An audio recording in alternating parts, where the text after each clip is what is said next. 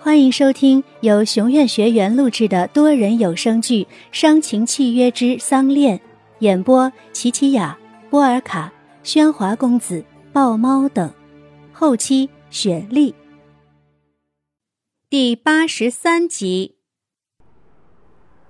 深夜，恩雅的车开回到宅子，远远的见白露屋里的灯还亮着。白露啊。我是恩雅，门没锁，进来吧。推门进去，白露躺在床上，正要起身。啊，你原来已经睡了，我看屋里灯还亮着，还以为……哎，真是对不起。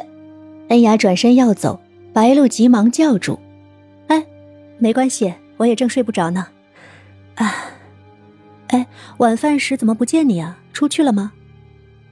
啊。”我出去办了些事儿，为了。恩雅眼珠打了个转，继续道：“为了燕浩的生日。”燕浩的生日，他竟然连燕浩的生日都不知道。白露会有这样的反应，是恩雅意料之中的。燕浩从来不过生日，你不知道也很正常。听恩雅这样安慰。反让白露心里更不是滋味。对燕浩的了解，他始终多不过恩雅。燕浩为什么不过生日呢？因为，因为那一天发生了一些事情。因为同一天也是恩雅父亲的忌日，燕浩不想勾起恩雅不快乐的回忆，所以自那以后，他再也不过生日。恩雅。我想为燕浩的生日做些什么，能让我也参加吗？白露祈求着，恩雅做出一脸为难的样子。燕浩惧怕会再发生类似绑架的事件，所以不准白露出门。论别人一定不敢，可他高恩雅就是唯一的例外。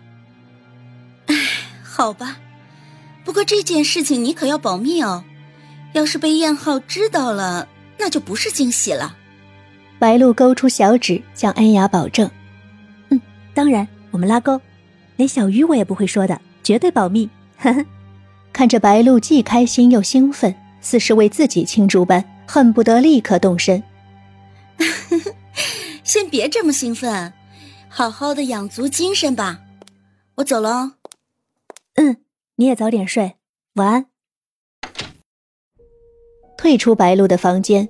恩雅脸上原本和蔼的笑顿时阴沉下来。她讨厌和这个女人分享燕浩的生日，可她却利用这件事来接近白露，因为她太了解燕浩了。燕浩的占有欲容不得自己的女人有秘密，尤其是林白露，她的脸藏不住秘密，越不说，燕浩就越加防备。越是无法敞开心扉，白露就永远看不到燕浩的心，所以至少那个位置只属于他高温雅。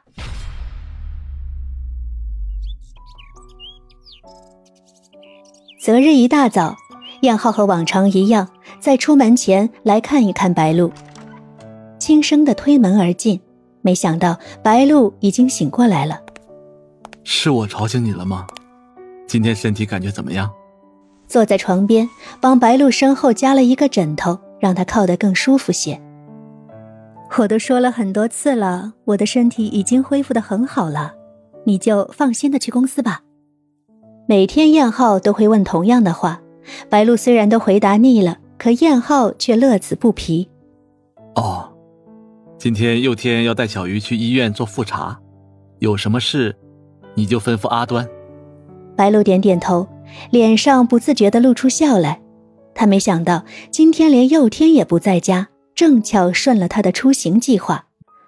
呃，我还有些困，想再睡一会儿。你让阿端不用来喊我吃早餐了，饿了我自然会起的。一听白露说困，燕浩立马紧张起来。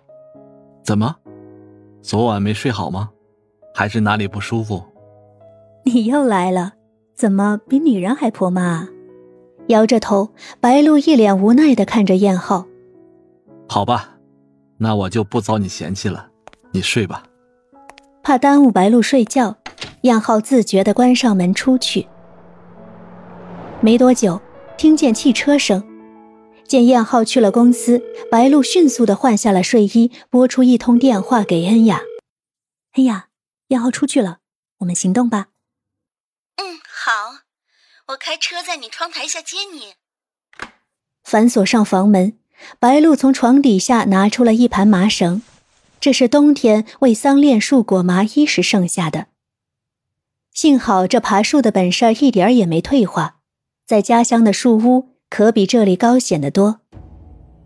白鹿顺着绳索爬落到了他的树上，小心的轻踏住，生怕伤了这树的枝干。上了恩雅来接应的车，两人偷偷的从后门绕山溜出了宅子。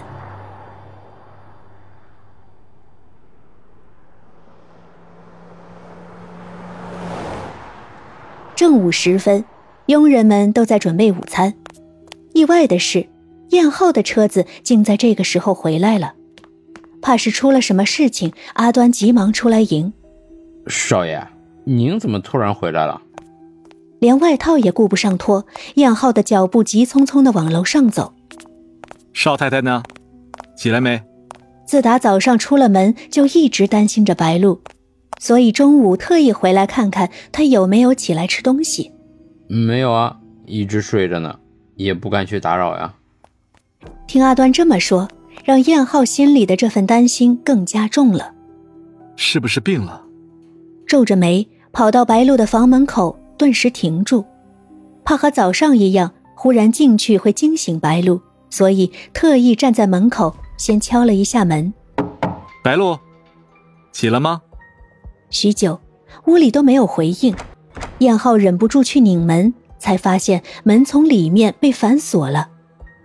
回头瞪着阿端，似在责问怎么回事阿端也急了，上前去拧门，并急唤着：“少太太，少爷回来了，您开下门好吗？”门是从里面反锁的。燕浩生怕白露在房里出事，这让他一刻也等不下去。阿端，钥匙呢？应该在天哥的房间吧。快步冲进佑天的房间，拉开了书桌的抽屉，拿出钥匙，正要离开，却无意中看见了一叠照片。吸引燕浩目光的是照片上的女人。这个女人独自站在摩天轮附近，帽子压得看不见长相，但燕浩一眼就认出她是恩雅，因为那身亮紫色的衣裙。是恩雅去年生日，燕浩亲自为法国为她定做的礼物。拿起照片，看着右下角拍摄的时间，二零一一年十一月十三日二十点十分。这一天对燕浩来说记忆深刻，这是摩天轮失火的那天，更是他险些丧命的日子。为什么恩雅会？为什么恩雅会出现在游乐园？为什么佑天会有这些照片？为什么他什么都不知道？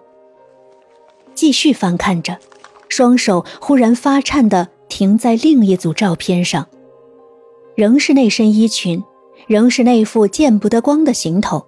恩雅走进了一家咖啡吧，那家咖啡吧是宋强勇的地盘，更是官僚享乐的集聚地。恩雅不是官也不是商，在那里能认识的人也只有那两兄弟。